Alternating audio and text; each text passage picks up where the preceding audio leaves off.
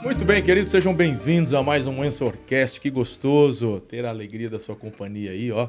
Você acompanhando. Então já faz o seguinte, já compartilha, depois não, você acaba esquecendo, já compartilha, ativa a notificação, né? Curte aí que vai ser top demais. Hoje temos um convidado. Uau, mais, mais, mais. Hoje nosso Ensorcast é patrocinado por Estética Automotiva. Então não é só uma lavagem de carro, não, meu lindo. É diferente. É o negócio lá é outro papo. É estética, tá? Então o Edgar lá, o Fábio, o pessoal pensa num capricho. Então o celular tá aí para você já fazer o seu agendamento. Eles vão buscar 93500 7943. Fica ali na Monte Castelo 344, tá bom? Estética automotiva, amor e cuidado. O amor e cuidado vai tomando conta da cidade, né? Eita! Glória a Deus. Então, muito obrigado aí, pessoal, pelo apoio, pelo patrocínio. Se você quiser, inclusive, só entrar em contato no Instagram, ali do Ensorcast. O João já conversa com você. Vamos então ao nosso a nossa entrevista de hoje aqui. Querido Tiago Bartos, meu irmãozão, Prazer, que alegria. Prazer, meu pastor. Bom demais. Nayara está aqui também com a gente, a esposa. O Tiagão já esteve conosco ano passado, acompanhando o pastor Júnior Rostirola, ele lá da Igreja Reviver. E hoje ele veio para o nosso Seja Próspero. Isso aí. Vai ser demais hoje à noite, uma expectativa aí tremenda. Ele vai fazer o fechamento da nossa conferência. Mas eu até falei assim, Tiagão, você tem que gravar um podcast com a gente, porque é, tem muita coisa boa aí que você tem que compartilhar com o pessoal, uma experiência de vida.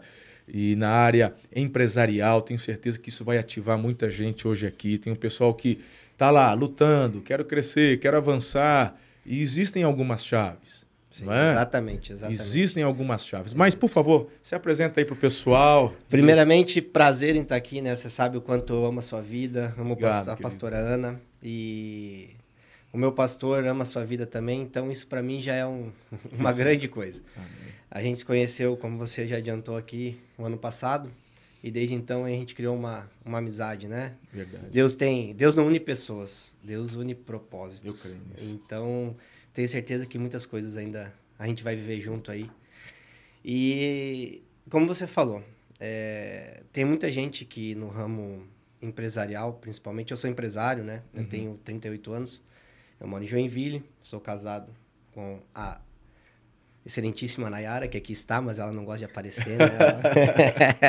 Ela, já fugiu, já fugiu, a gente era fazer um podcast de casais Ah, e convidaram a gente e tal. A primeira ela topou, depois ela inventou umas desculpinhas e tal, mas tá tudo bem, ela vai, vai superar, vai superar. Ela fala que esse é o, esse é o meu propósito, não o dela, que o dela é atrás das câmeras. E tem, sou pai do Isaac e do Matheus. É, e eu já passei por alguns processos, né? Como o pastor conhece algum deles. E falando especificamente no, no ramo empresarial, eu com 18 para 19 anos eu montei uma empresa e ganhei muito dinheiro. E muito dinheiro mesmo. você fazer o quê? Comércio exterior. Sempre, eu sempre trabalhei, assim, antes, obviamente, comércio exterior, eu, eu já fui, trabalhei com seguro, quando eu tinha 16 anos. Depois, com 17, trabalhei no INSS. Eu fui estagiário no INSS, lá em Cascavel, no Paraná. E logo sempre foi do Sul. Sempre da... eu nasci no Rio Grande do Sul, em Santo Ângelo. Aí o meu pai era funcionário público federal, então ele se mudava. Então a gente morou até meus seis anos em Santo Ângelo. Depois a gente foi para Curitiba, no Paraná. Até meus oito anos eu fui para Cascavel, no Paraná. Bartos é o quê? É antiga Tchecoslováquia. É descendência. A gente descobriu há pouco tempo que a gente tem uma descendência judaica. Nos campos, é, na época da guerra, é Bartos Czech. Então, a gente é derivado de Bartos Czech. Então, que é dos campos. Então, a gente, há pouco tempo, uma prima minha, ela tá pegando a polonesa, cidadania polonesa, né?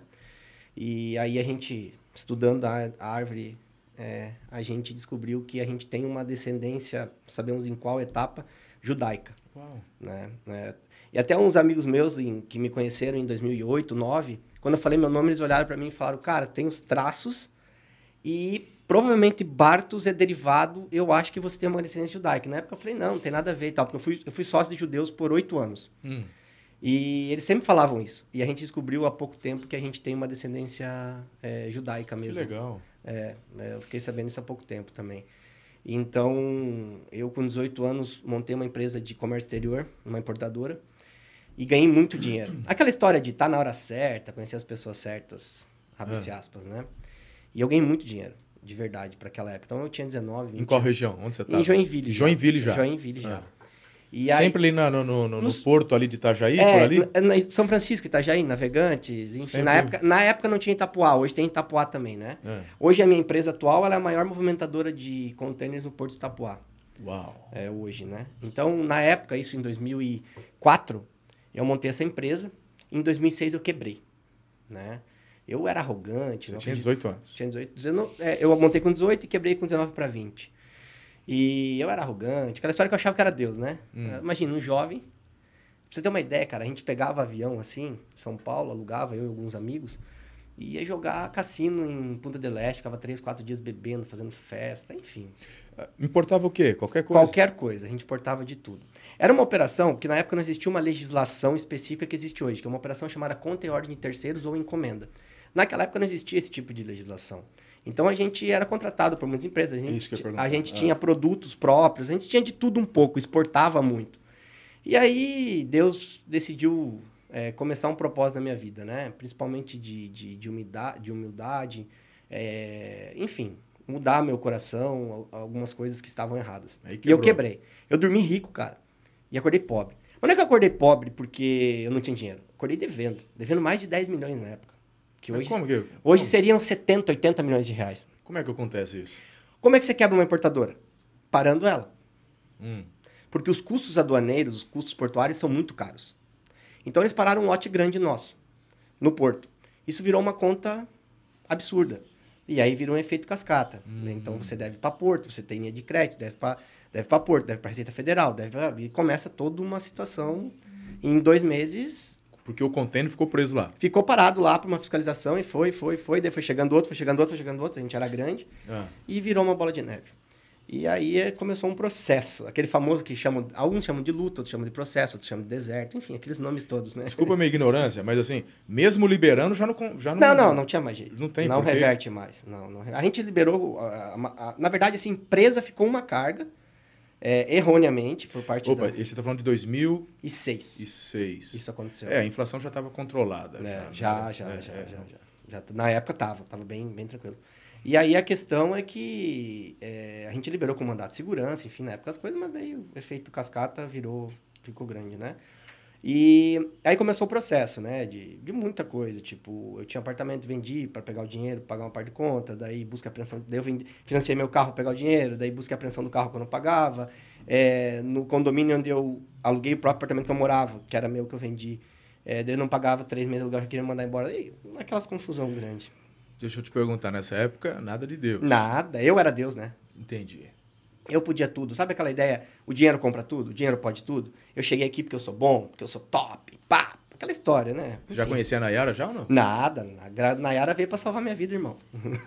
Deus botou ela para salvar minha vida, literalmente. E, e aí começou o processo, né, cara? Daí, no meio desse processo, muitas coisas que hoje eu olho é, entendo que, que... É por isso que eu, eu digo muito sobre isso, eu prego sobre isso quando existe uma promessa na tua vida, quando existe uma palavra sobre a sua vida, é o que basta. Nada basta. Se a gente pegar biblicamente, para e pensa. José. José tinha só um. Sabia, tinha uma palavra. Olha tudo que ele passou. Uhum. Baseado em uma palavra, em um sonho, né? Vamos chamar assim, uma palavra.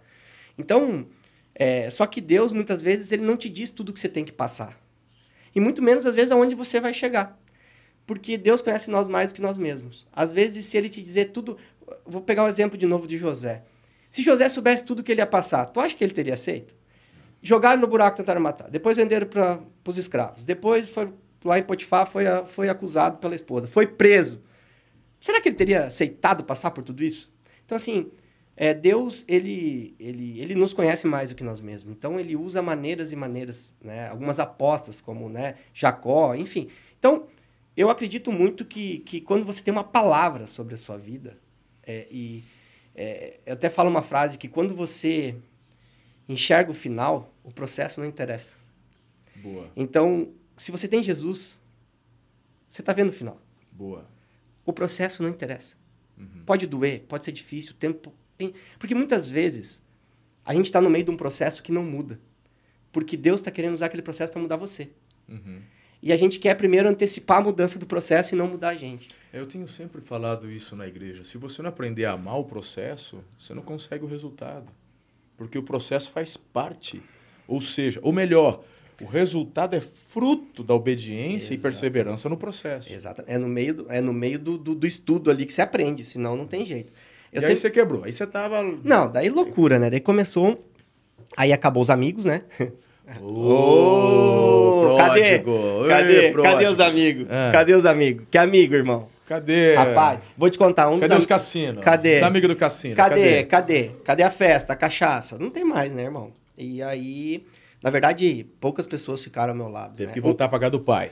Não, não voltei, não voltei. Meu pai sempre me ajudou muito. Meu... Eu sempre digo que eu, eu tenho o melhor pai na terra, no céu, e Deus me deu o melhor pai na terra. Amém. O meu pai é um cara que. Eu até brinco, meu pastor brinca, se eu falar até choro. É um uhum. negócio, o meu pai é fora da. Enfim. E, e meu pai me ajudou muito, né, no momento que eu precisava.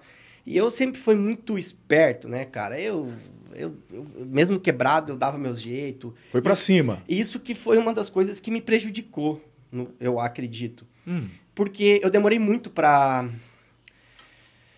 Cara, é, assim, ó, eu, eu sempre penso isso, né? Um, um dia até, esse, esses tempos atrás, eu, desde, desde que eu me converti, vou contar brevemente a história, mas é, por muitos anos eu sempre perguntei para Deus, por que, que Deus não desistiu de mim? Hum. O, é, eu acredito muito num propósito muito grande que ele, que ele tem em mim, sabe? Ele, ele, ele, ele acredita demais em mim. Ele me conhece mais do que eu mesmo. E um dia Deus me respondeu isso. Eu perguntei por que, que no meio de todos os processos, mesmo quando eu estava mal, é, ele não desistiu de mim. Mesmo eu dizendo que ele não existia, mesmo sendo arrogante, mesmo eu não desist... ele não desistiu de mim, né? E mesmo depois que eu, que eu conheci Deus e tal, que eu, que eu, eu mesmo assim falhei muitas vezes, assim, é... mas sempre fui prosperando depois, né? É. Prosperando não, ganhando dinheiro, porque é, ser próspero e ter dinheiro são coisas muito distintas, boa, né? Boa, tem um amigo meu que fala, ele é tão pobre, tão pobre que ele só tem dinheiro. É. Então, assim, eu conheço muito rico que não é próspero. E assim como eu conheço gente que não é tão rica assim e muito próspero. Você que acompanha os podcasts, você percebeu que ele, o que ele acabou de falar, isso foi repetido nos últimos três, quatro podcasts pelo pessoal do Seja Próspero? Sandro, é. Damasceno, se liga, irmão. Presta atenção, pô. É, ah. então as pessoas vinculam muito prosperidade a dinheiro. E eu posso dizer para vocês, hoje eu sou próspero. Sou próspero. Graças a Deus eu tenho uma condição financeira muito boa. Mas uma coisa não está ligada à outra. Não está ligada. É, é óbvio aquela história, eu sempre digo, cara, é meio hipocrisia dizer que dinheiro não é bom. Uhum. Então, assim, eu vejo muita gente falando, ah, cara, né, eu, eu falo isso meio hipocrisia. Obviamente que o dinheiro ele traz algumas facilidades. É, mas eu não concordo que a prosperidade está vinculada a dinheiro. Uhum. Você entende? Uhum. Eu acredito que ser próspero é uma coisa muito além do dinheiro. Ser próspero é ter uma família abençoada. Ser próspero é, é ter um relacionamento com Deus. Ser próspero é poder deitar e dormir. Ser próspero, você entendeu? É não te faltar nada. Não necessariamente ter tudo em excesso. Boa. Então, ser próspero é não faltar nada. Não ter tudo em excesso. Uhum. Então, a minha vida, ela, ela, ela, quando eu quebrei, eu comecei a passar por um processo. Até que a minha arrogância em provar que Deus não existia me levou a encontrá-lo. Então, eu conheci Deus, é, Deus me, me catou fazendo algumas, algumas questões comigo que é um assunto mais longo, que eu até vou, vou, compartilhar hoje à noite com a, com a turma da igreja. Uhum. Mas, em resumo, ele, ele, ele fez o quê? Eu sou muito competitivo, sou até hoje, né? Competitivo. No Paro Ímpar não gosto muito de perder, não.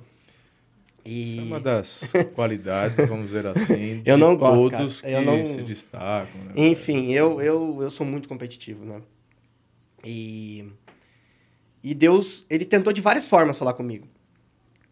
Só que o dia que ele falou assim, não, agora eu preciso de você, vamos chamar assim, ele me provocou. Ele me, ele me, me chamou de covarde, através de, uma, de um pregador. No meio de uma multidão. Ele me fez levantar e falou, você é covarde.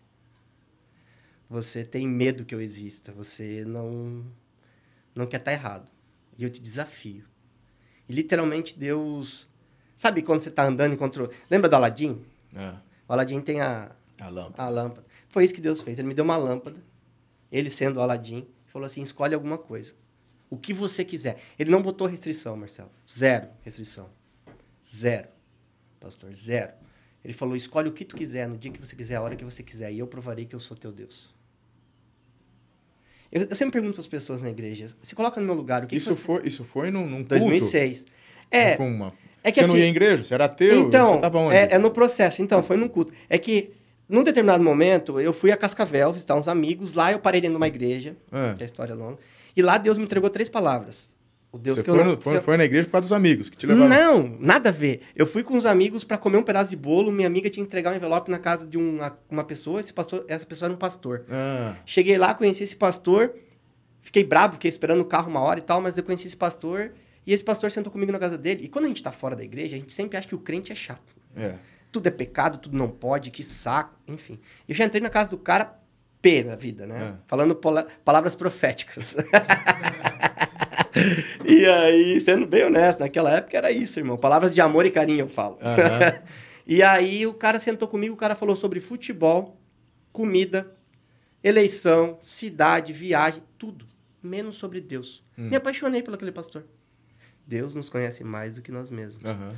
Só que na hora que eu tava indo embora, ele virou pra mim e falou assim, num sábado, falou assim, Tiago, se você não tiver nada pra fazer hoje à noite, vem no culto, começa às 19 horas. Entendi. Eu, educadamente, virei pra ele e falei assim, claro, pastor, que nada, tava com um monte de telefonema, amigo, bebida, festa já marcada, que que eu vou no, na igreja? Você é maluco? Resumo da ópera, seis e meia da tarde eu liguei para umas 15 pessoas, ninguém me atendeu, naquela época era mensagem de texto, não existia WhatsApp. Resumo, eu não tinha o que fazer. Veio uma voz, Vai pra igreja. se você não tiver nada para fazer, Hum. vem na igreja.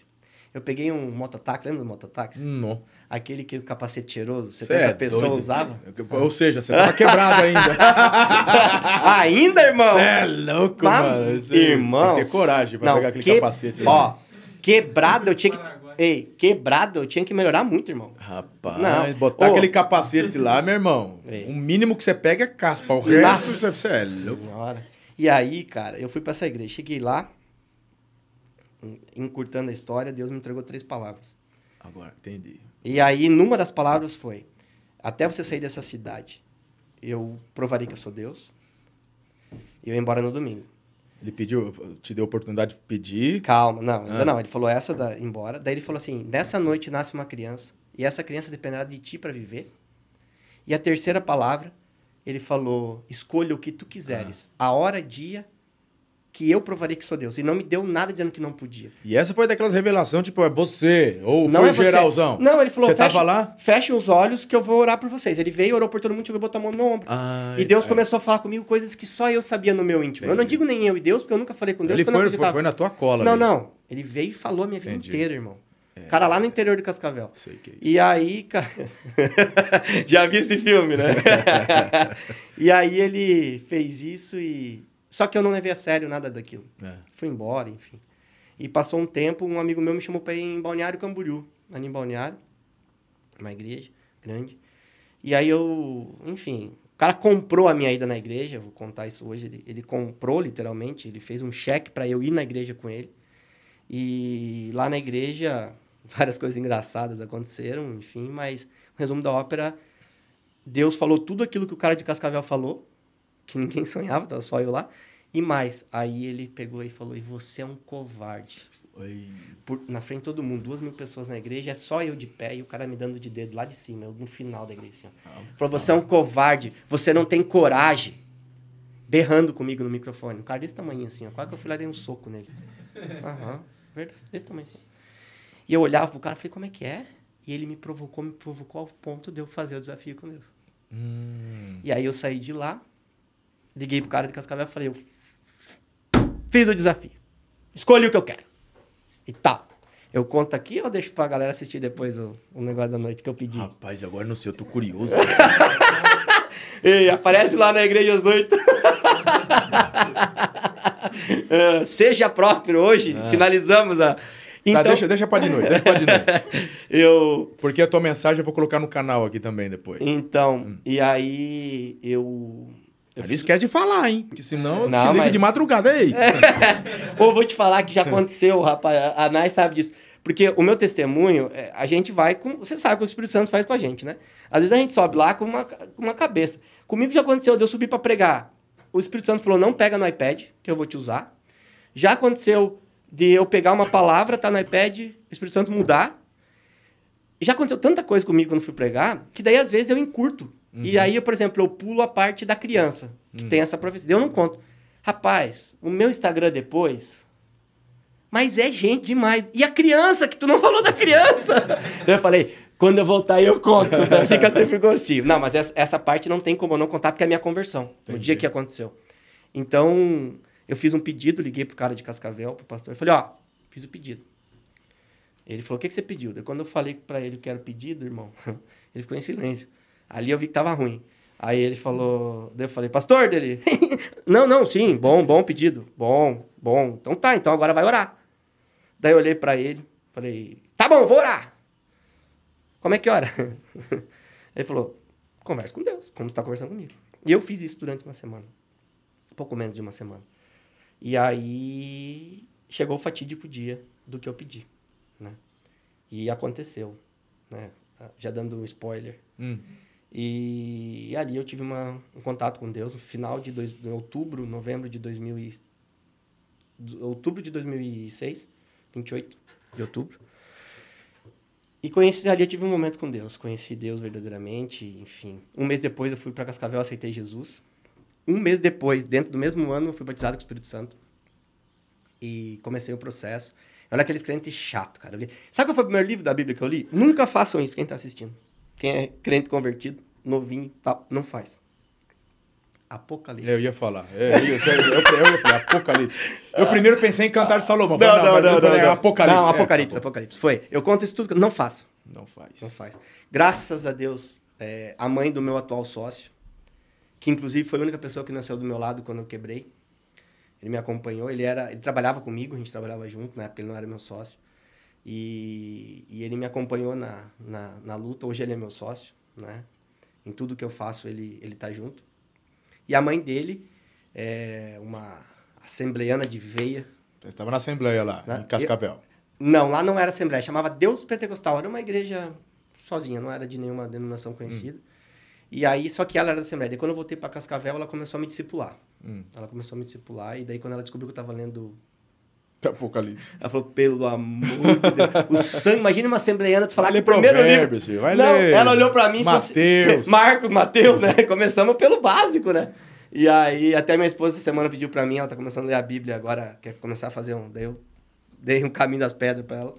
E aí, ela falou, não, não, para, para, para. Mas eu já tinha lido que já não devia, né? e aí comecei lá no basicão e tal. Eu era aquele cara que gostava muito, né? Cara, todo mundo gosta muito de história, né? Uhum. Já parou para pensar? E se eu, eu, eu, sempre falo isso nas igrejas. Se eu, se eu pegar, por exemplo, hoje à noite lá vai estar 1.500 pessoas. Se eu perguntar para cada um daquelas pessoas lá sentadas, cada uma vai ter uma história bonita para me contar.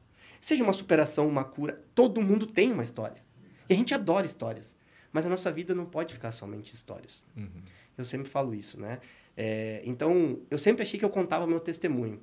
Até que um dia, um, um, um grande, que hoje é um grande amigo meu, o bispo Júlio Vertugo, você conhece ele, acredito. Ele, ele me ensinou que, numa pregação dele, que na verdade o testemunho não é aquilo que a gente passou, é aquilo que a gente se tornou. Uhum. É o depois, é aquilo que você verdadeiramente se tornou, naquilo que a pessoa que você se tornou, o que Deus fez com você. Então hoje eu conto, hoje eu posso dizer que eu tenho um testemunho, porque Deus transformou minha vida. Aí você está lá em Cascavel, e como é que foi então a você começou a crescer, conhecer a palavra. Joinville, daí, né? Cascavel aí, eu ia só visitar. Eu é. tava morando em Joinville já. Na sua parte empresarial, você estava Começando, não, caminhar. Retomar. Até que um dia, eu lembro como se, se fosse hoje, isso até é uma coisa que eu fazia tempo que não lembrava. A mãe, do, a mãe do Flávio, que é o meu sócio, ela, nós estávamos orando, a gente sempre orava antes e depois do início dos estudos, todos os dias a gente estudava, todos os dias à tarde na casa da avó do Flávio. Hum. E ela falou para mim que ela em oração ela me via viajando para longe e que daquela viagem ia mudar, ia começar a mudança financeira na minha vida. Hum. Então, eu em 2007 montei uma empresa, já em 2007. E uma do nada um pessoal lá de Joinville mesmo me contratou. Empresa do quê? Uma empresa de ela ele uh, eles eram uma empresa de montagem e desmontagem de indústrias. E elas foram contratadas por uma multinacional para montar e desmontar uma, uma indústria no interior do, dos Estados Unidos, West Virginia, e montar em Mogi Mirim essa fábrica, essa planta, que era de uma, um grupo multinacional. E aí eles não sabiam fazer a parte de comércio exterior. E alguém de alguém de alguém indicou eu. Que até hoje eu não sei quem foi. Hum. E a pessoa chamada Vanderlei até. Ele entrou em contato comigo e sabe quando bate e ele falou, eu, cara, eu era um moleque. A empresa que você abriu foi de comércio exterior. Foi, de assessoria daí, nada a Assessoria. ver. Ah, nada tá. a ver de Ah. importação e exportação. Não queria mais mexer com comércio com importação e exportação. E aí ele foi lá e me contratou, cara. E eu fui para os Estados Unidos, fiquei 40 e poucos dias lá, interior West Virginia. Pritchard, o nome da cidade. E enfim, ali foi minha ali eu comecei a ganhar dinheiro novamente, foi um valor bem expressivo que eu Hum. ganhei para fazer aquilo. Então eu fui para lá, depois voltei, e fiquei aqui, fiz toda a operação e tal. E ali eu comecei a gatear. Logo depois eh, veio um, um grupo de Essa empresa, o Flávio já era sócio com você? não, não ainda era, sua. minha. Tá. Era minha, ele trabalhava comigo. né? Ah, tá. É, não vou chamar de funcionário, porque ele era. Só não era sócio no papel, mas ele fazia as mesmas coisas. Uhum. E aí veio um grupo do, de São Paulo, grupo judeu, para comprar essa minha empresa. Hum. Porque eles queriam montar uma importadora lá e tal. E daí eu falei que não estava vendo a empresa e tal. E eles falaram, tá, mas e aí? Eu falei, cara, faz o seguinte, me contrata. Eu alugo a sala, eu arrumo um contador, eu monto a empresa, faço tudo para vocês, presto assessoria e tal. Enfim, vocês não precisam ficar vindo para cá e ofereci meu serviço. Eles foram embora, passou um mês, eles entraram em contato comigo de novo. Você tem como vir para São Paulo? Não tinha dinheiro, assim. Falaram, a gente manda passagem, manda tudo. A gente pegou e foi. Eu tinha ganho dinheiro naquela operação de, de, de West Virginia, mas eu tinha é, contas particulares que eu, eu nunca... Essa que é a grande diferença, cara. Eu nunca fiquei devendo para ninguém, pessoal. Hum. Nunca minha pessoa física deveu. Eu devia para banco, Receita Federal. Isso eu fiquei devendo por muitos anos, inclusive. Eu cheguei a ter 173 Serasas. Ei. Mais de 60 cheques sem fundos. Então, assim, mas tudo para banco. Nunca devi. Ninguém pode dizer assim, o Thiago ficou me devendo dinheiro. Hum. Ah, o Marcelo, não. Então, assim, meus funcionários todos foram mandados embora receberam. No ápice, você chegou a dever quanto? Cara, acho que o máximo que eu devi foi 12 milhões. Em 2006, 2007. Isso hoje é 70, 80 milhões de reais. Quase impagável aos olhos humanos, né? E aí, então eu fiquei devendo para Receita Federal, Receita Estadual, banco, isso aí eu fiquei devendo para todo mundo, mas para pessoa, para empresa, essas coisas nada. E aí, cara, é, eles queriam comprar, me chamaram para ir para São Paulo, chegou em São Paulo, eles falaram assim, ó, a gente quer que você seja nosso sócio. Falei, cara, eu não tenho condições financeiras, eu tive um problema na justiça, eu expliquei toda a verdade. Não, não tem problema. Eles falaram assim, ó, vamos fazer o seguinte, tu pega um papel aí e você escreve uma porcentagem que você quer da empresa. E a gente vai ter um papel aqui que a gente vai escrever um- um- uma porcentagem. E a gente chega no meio tempo. Eu peguei e escrevi. Fui numa sala, escrevi, dobrei o papel, fui lá. Cheguei na sala com eles, todos judeus, ortodoxos e tal. Daí eles pegaram, a gente abriu o papel junto, todos tinham escrito 20%. E aí eu virei 20% dono do grupo deles. E eu não tinha dinheiro, eles botaram dinheiro em tudo e tal. E aí, com o tempo, obviamente, do próprio resultado da empresa, eu fui pagando todos eles, né? E paguei a empresa em menos de um ano, porque a gente acabou fechando algumas coisas muito grandes e foi muito rápido o pagamento, na verdade, né? Na verdade, a empresa começou já girando, então praticamente eles botaram dinheiro só de obra mesmo, né? E eu que trabalhava. Você falou que queria. fi- Deixa eu entender, que eu sou meio lesado negócio de. Você queria ficar com 20%. 20%. Eu virei sócio deles em 20% da A empresa. empresa Montei- era sua. Não, não na minha, numa empresa nova que nós montamos. Ah, tá. Eles chamaram, eles chamaram pra uma nova, parceria. Empresa, nova empresa. Ah, agora faz sentido. É. Aí eu entrei, eu montei a empresa em Joinville. E os 20%, a tua contribuição foi tua Zero. expertise. Foi Zero. tua expertise. Financeiramente. Essa é zero, uma coisa é. que eu falo muito. Exatamente. O que vale dinheiro é conhecimento. Ó, Você aquela- entendeu isso aqui, cara? É, vamos lá, eu vou te contar uma história que todo mundo já ouviu, mas eu vou relembrar. O cara comprou uma geladeira, a geladeira chegou em casa, começou a fazer barulho. A geladeira funcionava. Ligou para um técnico para ir lá arrumar a geladeira. O técnico chegou, olhou a geladeira, abriu a, a mola, foi atrás, apertou um parafuso. Voltou. 500 reais. O cara falou, mano, você só apertou um parafuso? Ah, não tem problema, foi lá atrás, desapertou o parafuso e foi embora. O que, que isso quer dizer? Que vale o conhecimento. Exatamente. Então, assim, não interessa o tempo, não interessa o grau de dificuldade, mas se você tem o conhecimento certo, você consegue fazer as coisas acontecer. E foi o que aconteceu comigo. Então, eu tinha o conhecimento, eu, eu- porque só sabe fazer o certo quem fez o errado. Uhum. Você tá entendendo? Então eu tava calejado. Então eu montei uma empresa muito legal. A gente estruturou muito ela, começou a trabalhar muito bem. Sócio 20%. 20% do grupo. E eu que trabalhava lá em Santa Catarina. Eles ficavam em São Paulo, iam uma vez a cada seis meses, às vezes ficavam um ano sem ir e tal. Ah. fiquei oito anos sócio deles. Já em Itajaí, já. Em- em- e tudo em Joinville. Tudo em Joinville. Ah, Joinville. Sempre Joinville, aham. E aí, Mas as tra- é tudo portuário. tudo portuário, sempre trabalhando com porto. Aí é, é uma só prestação de serviço, né? E aí, Ou seja, vocês mesmos não, não, não, não, tinham mercadoria. produto não. A, gente empresa começou... tal, a empresa tal que é tal de tal lugar, E a gente e você fazia, fazia todo. E aí eles, eles, na verdade, aí teve um momento que a gente começou a comprar e vender móveis para pessoa física. Ah. A gente teve um, um nicho de mercado assim, mas era bem direcionado e tal. É, e aí eu fiquei sócio deles durante oito anos, né? Chegou um determinado momento, é, a gente teve algumas incompatibilidades, porque eles eram é, mais velhos de idade, é, já bem estruturados financeiramente, reconhecidos, são pessoas muito sérias, muito boas. E eu cheguei para eles e falei, cara, a gente precisa de algo mais, vai mudar os benefícios, vamos investir nisso, aquilo e tal. E eles meio não queriam, ficou aquela coisa e tal. A comunidade judaica é meio fechada para algumas coisas, eu era bem mais novo, tinha coisa que eu não podia fazer e tal, enfim. E beleza. Eu eu falei, cara, eu vou montar uma empresa para mim. Eu vou sair e tal. Eles nunca levaram a sério isso. Hum. E aí, em 2012, eu comecei a montar a minha atual empresa e tal. E foi, foi em 2014. Em janeiro, eu falei, olha, cara, eu vou casar em março. Né, que foi quando eu conheci já a Nayara. E eu vou... Vou sair. Eles levaram a sério, assim, nos últimos meses só. E aí, eu saí, né? Eu deixei, treinei uma pessoa, deixei no meu lugar. E saí da empresa, enfim. Eles compraram a sua parte? Na verdade, eu não quis, eu não cobrei nada pela empresa. É porque eu entendo que eles me deram oportunidade, que é uma Entendi. coisa que vale mais que qualquer dinheiro. Legal. Independente, a gente ganhou muito dinheiro junto. Saiu pra porta E da todas as frente. oportunidades que eu tive foram eles que me geraram no momento que ninguém acreditava em mim. Então Deus usou a vida deles para isso, né? Então o mínimo que eu podia ter é gratidão. Aham. Então eu não cobrei absolutamente nada pelos meus 20%. E o que é mais engraçado, eu nunca tive um papel assinado com eles, porque eu não podia dar no contrato social por causa das minhas dívidas. É. Então eu só era apalavreado. E eles sempre cumpriram 100% do que foi combinado. Sempre. Então a comunidade judaica me ensinou muito a palavra, o poder da palavra. Então, papel, eu sempre digo que quem lê muito contrato é porque quer usar ele em determinado momento. É. Então, quando a pessoa passa para muito advogado, muito.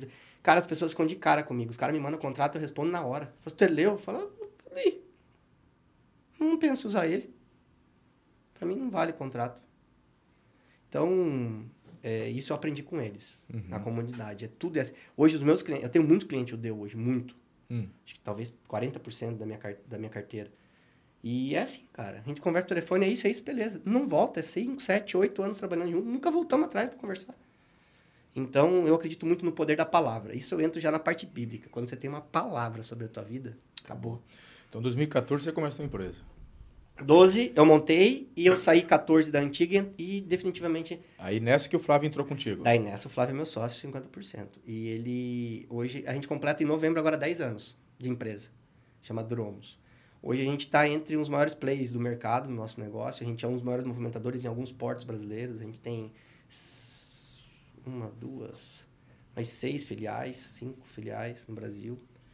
É, temos diretos quase 100 funcionários, indiretos milhares Uhum.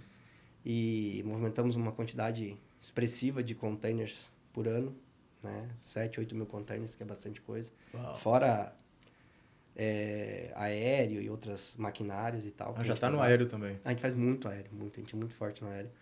A gente atende multinacionais, empresas japonesas, desde o pequenininho ao gigante, matéria-prima, máquina. São mais de, sei lá, 2, 3 milhões de itens. É muita coisa. Então... Vocês organizam a logística para poder trazer Grosseiramente o que o, o, é o- isso. o- é, grosseiramente cliente precisa. É, é, toda a parte de legislação, documentação, conferência, classificação, contratação. Toda, a gente terceiriza a parte do comércio exterior das empresas, né? Uhum. Grosseiramente é isso. E, mas, cara, é, tudo isso, eu acho... Então, então a, a tua empresa, ela, ela tanto importa quanto exporta. Sim, É, qualquer coisa, a gente é apto a qualquer situação, né? O nosso forte é a importação hoje, Uhum. né? É, mas sabe o que que é, o que que é legal, cara? É que por, por melhor profissional que eu seja, e eu digo, eu sou muito bom, e você tem que saber que você é bom. Uhum. Você tem que... Eu sou muito bom no que eu faço, né? Mas Nada disso. Nada disso eu acredito que teria acontecido se verdadeiramente não tivesse um testemunho de transformação. Uhum. Começou a transformação em um homem de verdade, foi quando eu conheci minha esposa. Então, ela trouxe para minha vida é, alguns princípios, mudanças, é, lealdade, é, o dom de, de, de, honra, de perdão. Enfim, a Nayara é, é demais, assim, sabe? Ela, ela enfim, é, a gente sempre fala isso e todo mundo fala para ela. Ela ministra. Set... Eu, eu prego muito, viajo o Brasil todo hoje. Só que ela prega e ministra muito mais nas nossas vidas fora sabe? O dia a dia dela, a atitude. Porque eu sempre digo, né? É, falar até papagaio fala. Se a gente pegar uma calopsita, botar o hino, ela não vai cantar o hino? É. Então, assim, tem muitos pregadores maravilhosos. A gente conhece pessoas maravilhosas. Mas eu acredito que a verdadeira pregação, o verdadeiro evangelho, ele é da porta para fora da igreja. A igreja não transforma ninguém em cristão. É, a igreja é um lugar de adoração, um lugar santo. Ele não é esconderijo, ele não é esconderijo para pecar. Vale... Tem muita gente que vai na igreja para validar pecado. Eu já escutei uhum. cada história. Então, assim, eu acho que o verdadeiro evangelho pregado é aquele que a gente prega para fora. Nas nossas atitudes, nossa forma de agir, nossa forma de falar, de tratar as pessoas. Isso é o verdadeiro evangelho. Tem, né, aquele... Ninguém sabe dizer quem foi que falou, né? Alguns atribuem apóstolo Paulo, outras coisas, mas... É... Vá, pregue o evangelho, e se necessário for, fale. É, David Livingstone, se não é, falha a memória. Enfim, eu já, já é, eu já ouvi um monte de gente falando, mas independente é muito válido isso. Quem falou foi sábio. É. Vá, pregue o evangelho e se necessário for, fale. O que, que, que a gente entende disso? Cara, o falar é muito fácil. Agora, o viver o evangelho. É, as atitudes, é, os seus pensamentos, a forma de agir. Então a Nayara me ensinou muito isso. Então hoje eu posso dizer que eu sou um pai de família verdadeiro, sou um homem verdadeiro. É, eu honro a minha igreja. Isso, isso é uma coisa muito importante, sabe, Marcelo? A gente já conversou muito sobre isso, né? Sim. O princípio da honra. As pessoas acham que o pastor é um robô. O pastor, se eu cortar teu braço agora, vai sair sangue igual vai sair no meu. Você é um ser humano.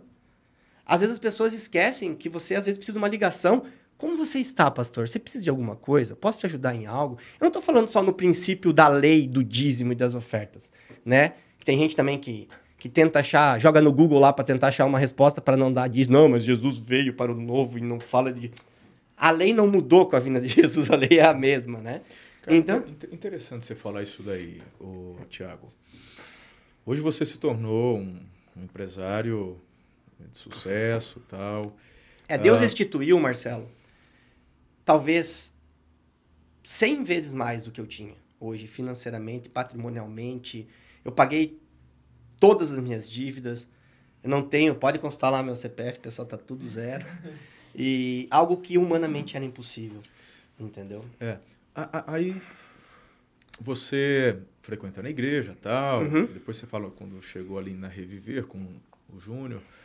Mas desde o princípio você foi aprendendo essa questão com a fidelidade, por exemplo, do, do dízimo. Eu fui muito machucado pela igreja. Mas machucado porque o meu coração não estava alinhado. Qual que era o machucado? Eu digo que as igrejas me machucaram pelo interesse econômico. Então, assim, para mim era um absurdo, uma vez que eu cheguei na Assembleia de Deus, sendo bem honesto, e depois eu vou dizer que é um absurdo da minha parte, não um absurdo da igreja. É que eu cheguei no dia que eles estavam inaugurando as máquinas de cartão de crédito na igreja. Aquilo me escandalizou de uma forma, por quê? Porque, na verdade, o meu coração não estava alinhado com o coração de Deus. Uhum. Então, eu comecei a colocar minha expectativa no homem. Como existe? Ah, o Marcelo, vou dar o vai trocar de carro, vai comprar uma casa. Aquelas acusações ao homem, né? Uhum. Eu vou dizer uma coisa para você, gente. Existem alguns princípios. O dízimo, eu digo que é obrigação, é lei. Se o pastor pegar o dinheiro do dízimo e torrar, problema é de quem? É você que vai acertar a conta. Eu estou fazendo o meu princípio. Então eu não posso botar minha expectativa no meu pastor, no ser humano. Eu tenho que botar minha expectativa em Deus, entendeu? É, eu acredito muito que, que não tem como eu ser próspero se eu não for fiel com os princípios básicos. Uau. Dízimo, oferta, fidelidade. Hoje eu cuido da minha igreja. Você sabe disso. Sim. Hoje o meu pastor, ele viaja pelo Brasil todo pregando com uma aeronave que eu cedo para ele. Ele não anda de econômica, de, de classe é, normal. Ele anda com um avião que eu pago para ele voar. Porque eu acredito que ele é uma base muito importante na minha vida. Eu tenho noção do quanto ele carrega de responsabilidade espiritual sobre mim. Ainda mais hoje que eu prego também, né, uhum. que eu sou avalizado por ele, eu estou aqui por ele, senão você é. nunca me não me traria aqui, você sabe disso. Exato. E então assim, hoje ele me avaliza. Ele olhou para mim e falou: "Você está pronto?" Quando o Tadeu é, em conversa a gente decidiu, o Tadeu acreditou na minha pessoa para o Tadeu hoje trabalha com gente, Cláudio Duarte, David Leonardo, pessoas reconhecidas. E pegou um cara como eu para trabalhar, ele, primeira coisa que ele fez, a gente sentou na mesa, até o, nosso amigo JB tava junto, lá em, lá em Itajaí, ele sentou na mesa, olhou pro, pro Júnior e falou, pastor, eu quero saber de você, o Thiago tá pronto? Aí o meu pastor me avisou, falou, ele está pronto, pode levar, que ele está pronto. E as portas se abriram, Deus tem levado a muitos lugares. Então, só que eu tenho a máxima certeza. Não é assim, ó, eu que se não fosse o meu pastor, se não fosse as orações, a intercessão da minha igreja, da minha família igreja, nada disso teria acontecido. E as pessoas esquecem disso. As pessoas só vão na igreja para ter. Você entendeu? E eu prego muito sobre isso. Que, que, que se você vai. Eu sempre digo assim, cara. Às vezes as pessoas vão no lugar querendo que o lugar transforme a pessoa. Se você quer que o lugar te transforme, é porque Jesus ainda não te transformou. Porque lugar não transforma ninguém. Não transforma. Aquela brincadeira, né? Se não fosse assim, eu dormiria numa garagem e acordaria um carro. não tem nada a ver. Você tá entendendo? Então as pessoas acham que ir na igreja no domingo, e na igreja hoje, transformam ela num cristão. E pastor, não tem como alguém ser próspero se não honra seu pastor, se não honra sua igreja, se não cuida da sua família e igreja. Não tem como, eu digo, e pode me cobrar. Não tem como. O cara que diz que é cristão, ele não é dizimista. Ele não oferta na igreja. Ele não cuida do pastor. Porque uma coisa, as pessoas esquecem. Ah, estou dando para a igreja. E o seu pastor? As pessoas esquecem da figura do pastor. Beleza. A, a o dízimo, ok. Igreja, manutenção. Oferta, que cada um sente no coração, não é uma obrigação. E o seu pastor? As pessoas têm noção do que significa. Sabia que é, você sabe muito bem a famosa dupla honra? É. Então, assim, quem abençoa o seu pastor recebe dupla honra. Deus já fez isso comigo. Vou contar uma história. Primeira vez que eu fui pregar foi em Goiânia, nos TikTokers. Estávamos no avião. Eu, pastor Júnior Rostirola, pastor Wanderson de Joinville e David Leonardo. Nós quatro estávamos indo para lá para pregar. Primeira vez que eu ia contar meu testemunho. E nós estávamos conversando sobre dízimo e oferta. E aí o, o meu pastor estava me explicando todas as ofertas e me explicando o que significa aquela oferta que eu dou na vida dele. Pessoal, pessoa física, CPF do Júnior. Ele me explicando tudo isso. E ele falava, cara, a unção que você respeita, você recebe. Então, tudo que você faz por mim, você recebe dupla honra. E você recebe a minha unção. E naquela noite, quando eu lembro até me emociona, eu recebi todos os dons do Júnior. Todos. Ele estava pregando eu tive todos os dons que ele tem passaram para mim naquela noite. Eu orei por pessoas, eu é, tive visões, profecias. Foi um negócio muito forte, sabe? Da confirmação de Deus. Então eu não consigo que alguém me convença. Não existe no mundo ninguém, nenhum teólogo, nenhum pastor, nenhum bispo, apóstolo vai me convencer que alguém consegue ser próspero se não honra seu pastor. Porque pai espiritual. Acabou. Então, assim, lembrando, tem que honrar. Lembrando do que você mesmo falou. A gente não está falando de ganhar dinheiro, a gente está falando de prosperidade. Estou deixando bem claro, não estou falando em ser milionário, rico e tal. É que tem gente que fala, ah, eu não honro e sou rico. Falo, é. ninguém falou de riqueza, Mas não, de prosperidade. Meu amigo, nós estamos falando aqui de prosperidade. Ó, eu vou dizer uma coisa, eu já tive dinheiro, já perdi dinheiro. Só que é a primeira vez que eu sou próspero. Eu trocaria tudo isso só para manter a prosperidade. E não estou sendo hipócrita, e Deus conhece meu coração. Então, hoje, é, Marcelo, uma coisa que eu, que, eu, que eu falo, quem estiver vendo, não tente correr das suas obrigações e tente alinhar seu coração verdadeiramente com Deus, cuidando da sua família e igreja. Sabe, cara, eu falo, nós temos hoje uma, uma área de quase 90 mil metros quadrados, onde a gente quer construir um novo campus. Sim. E eu já falei, assim, olha, se Hum.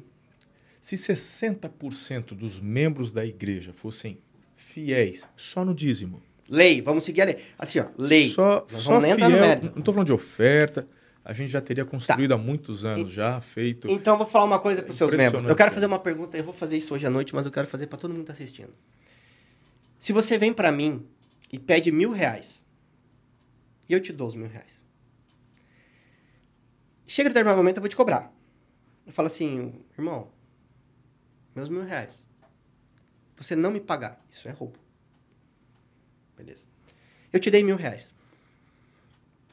Então Deus te deu, vamos, vamos mudar. Deus te dá mil reais. Vamos falar de mil. Legal. Aí ele chega no final para te cobrar, ele fala assim, ó, vamos fazer o seguinte, Marcelão. 900. Segue a vida. Só me devolve 100. Tu não vai devolver 100 para Deus? Isso é o quê? É roubo. Eu sempre digo uma coisa. Tem muita gente que eu vejo dizima quando ganha mil reais, mil e quinhentos reais. Aí vai lá e dizima com seus 100, 150 reais. Aí começou a ganhar 3 mil, 3.500, já virou 300, né, irmão? Aí o cara começa a ganhar 5 mil, hum, 500, 10 mil. Então eu vou te contar uma coisa. Sabe qual foi o valor? Eu não gosto de falar isso, mas eu vou falar porque as, as pessoas precisam entender. Sabe quando eu tive certeza que o pastor Júnior Rostirola era o meu pastor da vida? Vou te contar então. Meu primeiro dízimo na Igreja Reviver, eu dei 106 mil reais. Meu primeiro dízimo. E logo após esse dízimo, fazia, eu tinha mais ou menos 20 dias de reviver quando eu dei meu primeiro dízimo. Porque quando eu, quando eu me converti, quando eu me batizei e tal, que eu fui para reviver, eu fui verdadeiramente alinhado com Deus, né? E então eu falei, eu vou fazer tudo certo. Tudo, não interessa quanto isso custe. Porque não está vinculado a dinheiro, né? E eu dei seis, 106. Duas, uma semana e meia depois, é, eu fui viajar com o pastor Júnior. Coincidentemente, tinha uma turma e ele foi. Nós estávamos numa mesa sentado, quatro pessoas, e eu falei uma coisa. Falei uma coisa assim, acho que nem ele sabe disso, ele vai saber agora assistindo. A Nayara sabe. É, eu falei uma coisa errada sobre doença. Uma brincadeira, que para mim não teve maldade. Ele deu, todo mundo deu risada, ele deu risada, ele pegou o celular dele discretamente e mandou uma mensagem para mim no WhatsApp. Eu tava sentado assim, bem- ele tava aqui, eu tava ali, nós estávamos comendo um engramado, um Fundir. fundi engramado. Então, Falou gramado, pode ser fundir. Ele mandou uma mensagem assim: não fale mais isso. E papapá me deu um puxão de orelha absurdo. Falou: não faz mais isso. Eu entendi que você não tem mais. Um número. papapá. Beijos, te amo. Deus te abençoe. Largou o celular, discretamente, sem ninguém na mesa perceber. Ele olhou: olha teu celular. Eu peguei meu celular, eu li a mensagem. Escrevi perdão. Ele me corrigiu. Um cara que estava 20 dias na igreja e tinha dado um dízimo de 106 mil reais. Eu cheguei à noite e falei para Nara, falei, nós encontramos o nosso pastor. Porque qual que é o grande problema? As pessoas querem ir na igreja. As pessoas querem, mas não querem ser pastoreadas. E o que eu queria ser pastoreado. Meu Deus. Então hoje eu quero ser pastoreado. Ontem ele me ligou de manhã para me dar um esculacho, no bom sentido. Ele falou: ó, tal coisa tá errada, você deve fazer isso, vamos fazer isso e tal. E várias outras coisas. Ele me viu uma vez tratando a Nayara com rispidez, é, no sentido, nós estávamos num, num evento que ele estava, e não tinha nada a ver com a Nayara, tinha acontecido uma situação que me incomodou espiritualmente e eu acabei dando umas duas pauladinhas nela assim, porque a gente vai na quem a gente ama para dar uma.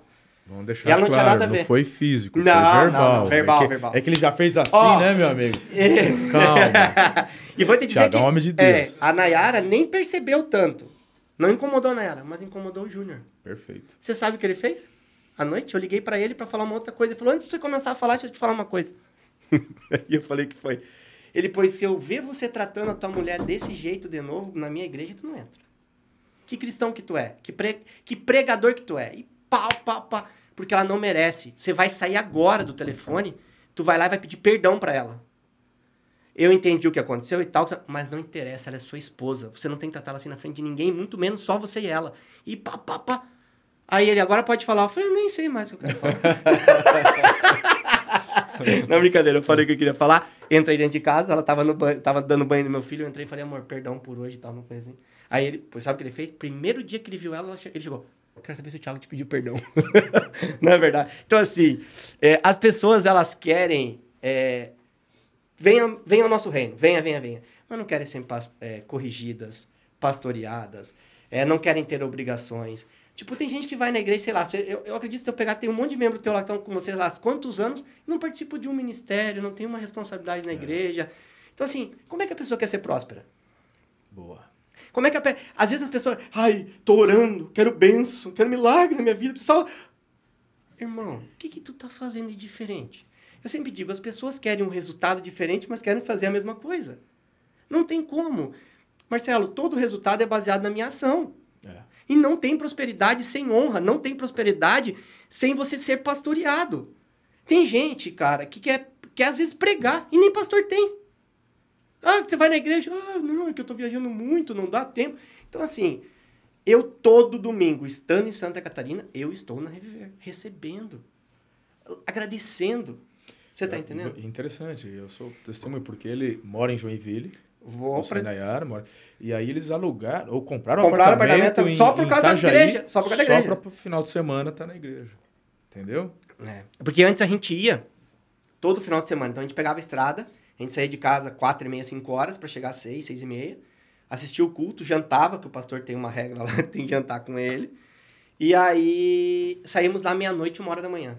Aí a Ana falou, não, essa estrada e tal, daí a gente acabou adquirindo um apartamento na praia, lá em Balneário, lá em Camboriú, até vizinho lá da igreja. Do ladinho ali. Ladinho, tudo perto. E aí agora a gente vai normalmente, fica, dorme lá, daí, tipo agora a gente vai dormir, eu falei, ah, vamos dormir lá, daí, vamos dormir lá, daí a gente agora consegue ter um pouco mais de... A Nayara agora também é líder, é uma das líderes do Ministério de Mulheres da igreja, e então ela tá, tá indo muito para lá também, então isso também acaba, acaba facilitando. O meu sogro e minha sogra, quando a gente, a gente se converteu e tal, eles, eles eram católicos, né? E uma vez a gente recebeu uma palavra que Deus falou assim para Nayara: Eu vejo toda a tua família entrando na igreja e louvando a Deus. E nós achava absurdo, porque a minha sogra ela dava catequese. Carochinha mesmo, irmão. Não, ô, gente, vocês não. Ei, vocês não têm noção era briga eu e ela.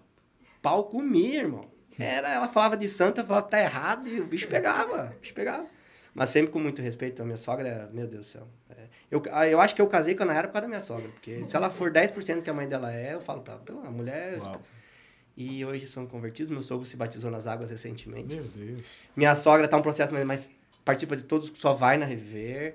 É, participa de, já participou de várias coisas, retiros, trabalho. Cara, então assim, tudo se existe uma palavra sobre a sua vida, basta. Confie em mim.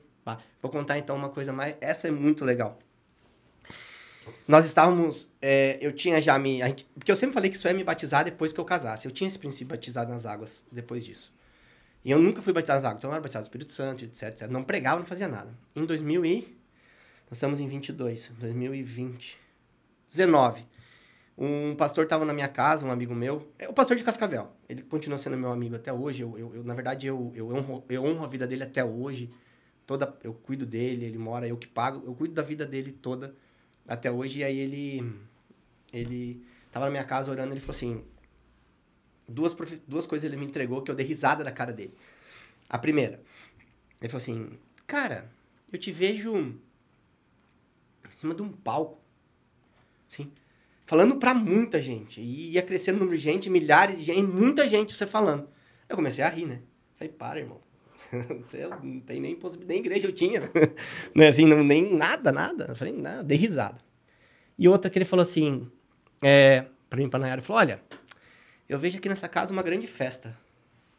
Matei era normal pra fazer festa pra caramba. Olha, eu vejo grande festa. Só que daí ele falou uma coisa. Com muitos pastores. E nesse dia, inicia os projetos de Deus na vida de vocês. Dei risada. O único pastor que eu conhecia era ele. Ele falou muitos pastores. E aí, beleza. 2019. O tempo anda. em 2021. 21? 21. Maio de 2021. Eu tava me batizando nas águas da minha casa e tinham 12 pastores em volta da piscina. No dia que eu conheci o Júnior. Então. Rapaz, tu demorou pra batizar, hein, moço? Demorei muito. Por isso tá, tá só que tá dando trabalho pra batizar. E você sabe. E você sabe. Mau exemplo desse? Não, mau exemplo. Irmão, e eu vou te dizer uma coisa: sabe por que eu batizei? Porque ela um dia acordou e falou assim: Eu tô com no coração de me batizar. Eu falei, bora, vamos batizar. A gente começou um semi-discipulado com outro pastor. Cara, é uma história muito longa. É muito louca essa história. Essa história é muito... Do... Não, é uma história inacreditável, assim, como que eu me batizei. Não... É, cara, é, assim, eu, eu, vou resumir. Eu tava na, na Reviver no sábado à noite, meu batismo era no domingo.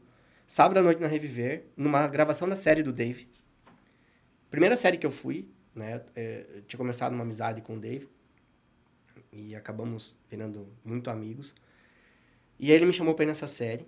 E após a série, eu ia embora e tal, o pastor Júnior entrou na sala, achou que eu era o som, cameraman dele.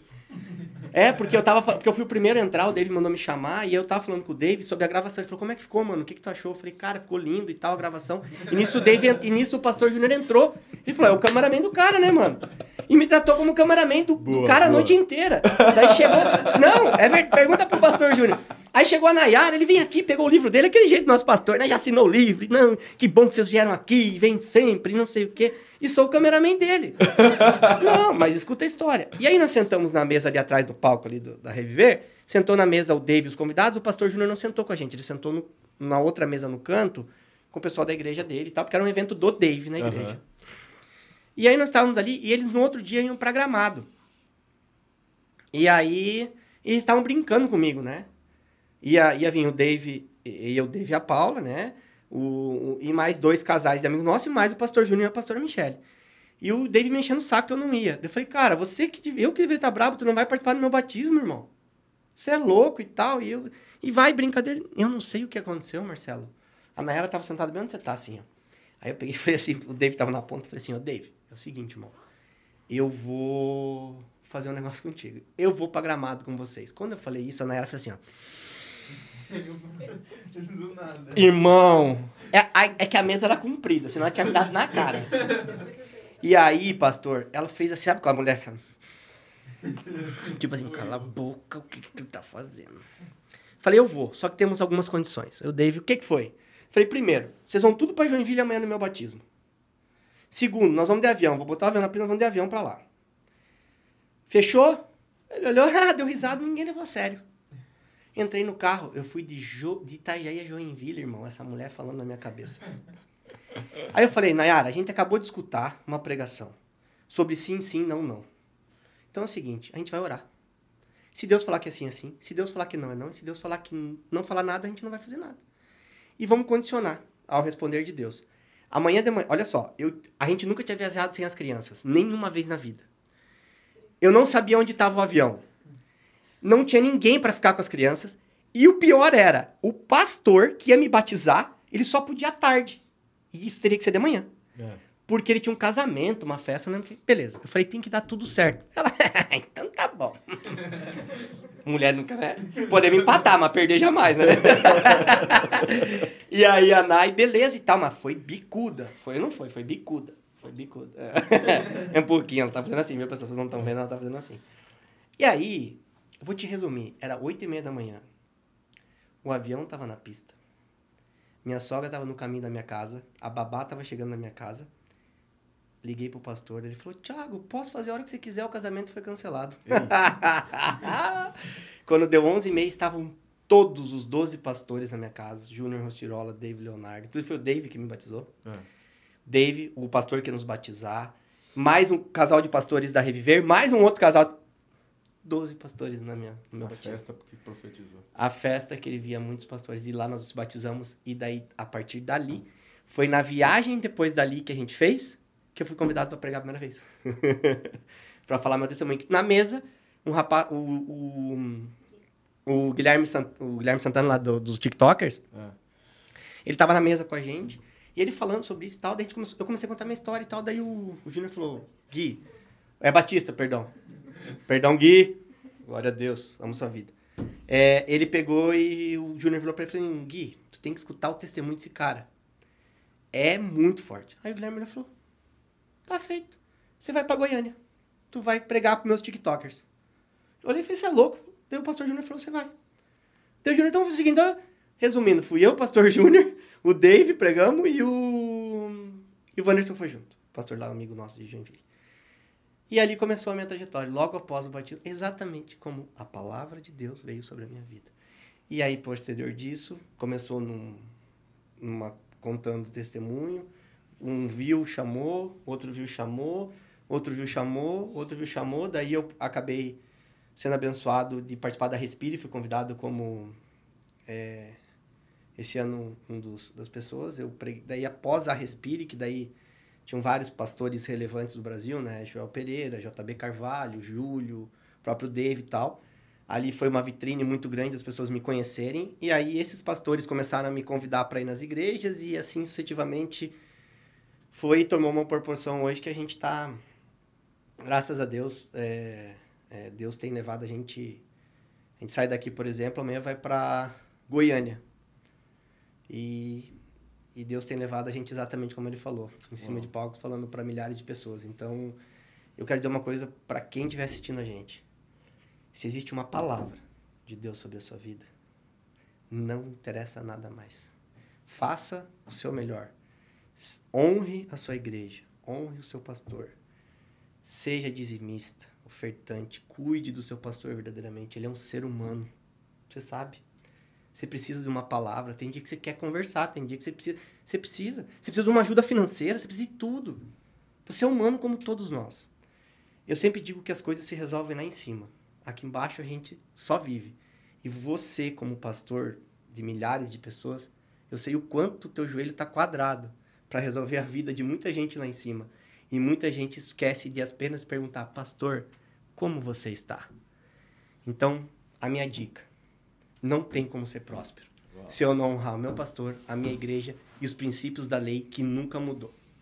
Eu aprendi isso. E graças a Deus hoje eu digo, eu sou próspero eu tenho uma família maravilhosa. Eu não podia ter filho, eu tenho dois filhos hoje. E quem sabe teremos mais. Né? Tem, tem coisas novas aí acontecendo. E, e eu tenho certeza que tudo isso, eu posso dizer que hoje eu tenho um testemunho. Tenho muitas histórias bonitas de milagre, de cura, de quebrar e voltar a ter dinheiro. Isso são histórias. Para mim, isso tudo é história. O que vale para mim é aquilo que eu me tornei. Hoje eu sou um pai de família, sou um marido. É, não sou perfeito. É, eu estava falando esses dias com duas profetas, amigas nossas, que ela, ela falou assim para mim, falou, pô, Thiago, é muito difícil, né? Conseguir ser 100% e tal. Eu falei, esse é o grande segredo. A preocupação não precisa ser somente essa. Guarde o seu coração, porque a gente é imperfeito, senão ele não precisaria ter vindo e dado o filho pra gente. Então, eu digo que é igual o Covid, né? Se você tem a vacina, você não, não exime de pegar o Covid. Mas você tem sintomas leves. Hum. Se você guardar o teu coração, tu pode até pecar, tu pode até errar. Só que você não vai ficar doente, você vai ter sintomas leves. Então guarde seu coração como uma vacina. Sempre tenha alinhado. Não acha que o pecado é o fim. O pecado às vezes é o início. Ah, tratar o pecado com normalidade? Não é isso que eu estou dizendo. Eu só estou dizendo que não se cobra uma perfeição da qual a gente às vezes não vai conseguir tê-la. E muita gente, quando comete um erro, um pecado, desiste. E eu quero dizer para quem está vendo, não desista se você errou. Às vezes o pecado é o início de alguma coisa. Se arrependa, viva as consequências, porque todo erro e todo pecado tem sua consequência. Você já está perdoado, só que guarde seu coração. Se a gente tiver nosso coração guardado e alinhado com Deus, os princípios de honra, valores, ser verdadeiramente cristão fora da igreja, que é o grande segredo, pregar fora da igreja, não somente dentro, vocês vão entender o que é prosperidade. Uau. Gente, daria para ficar mais uma hora aqui é. conversando, é. porque é uma experiência de vida linda e são muitos princípios compartilhados aí que vão virar certamente chaves aí na, na sua vida. Mas o tempo já está corrido, a gente tem que. Já passamos no tempo, é, perdão, perdão. Ele ainda vai pregar agora à noite. Mas que bacana, espero poder ter outras oportunidades aí para a gente falar de mais coisas. Como você disse, você também tem um milagre lindo que Deus fez, mas vamos deixar isso mais para frente. Tiagão, meu lindo, obrigado. Obrigado pelo convite. Que honra, que alegria. A honra é toda minha. Então você em casa, compartilha esse podcast aí e ativa a notificação, curte, né, João? Tamo junto. Estou aqui impactado. Pensam demais. Beijo no coração, até a próxima. Valeu!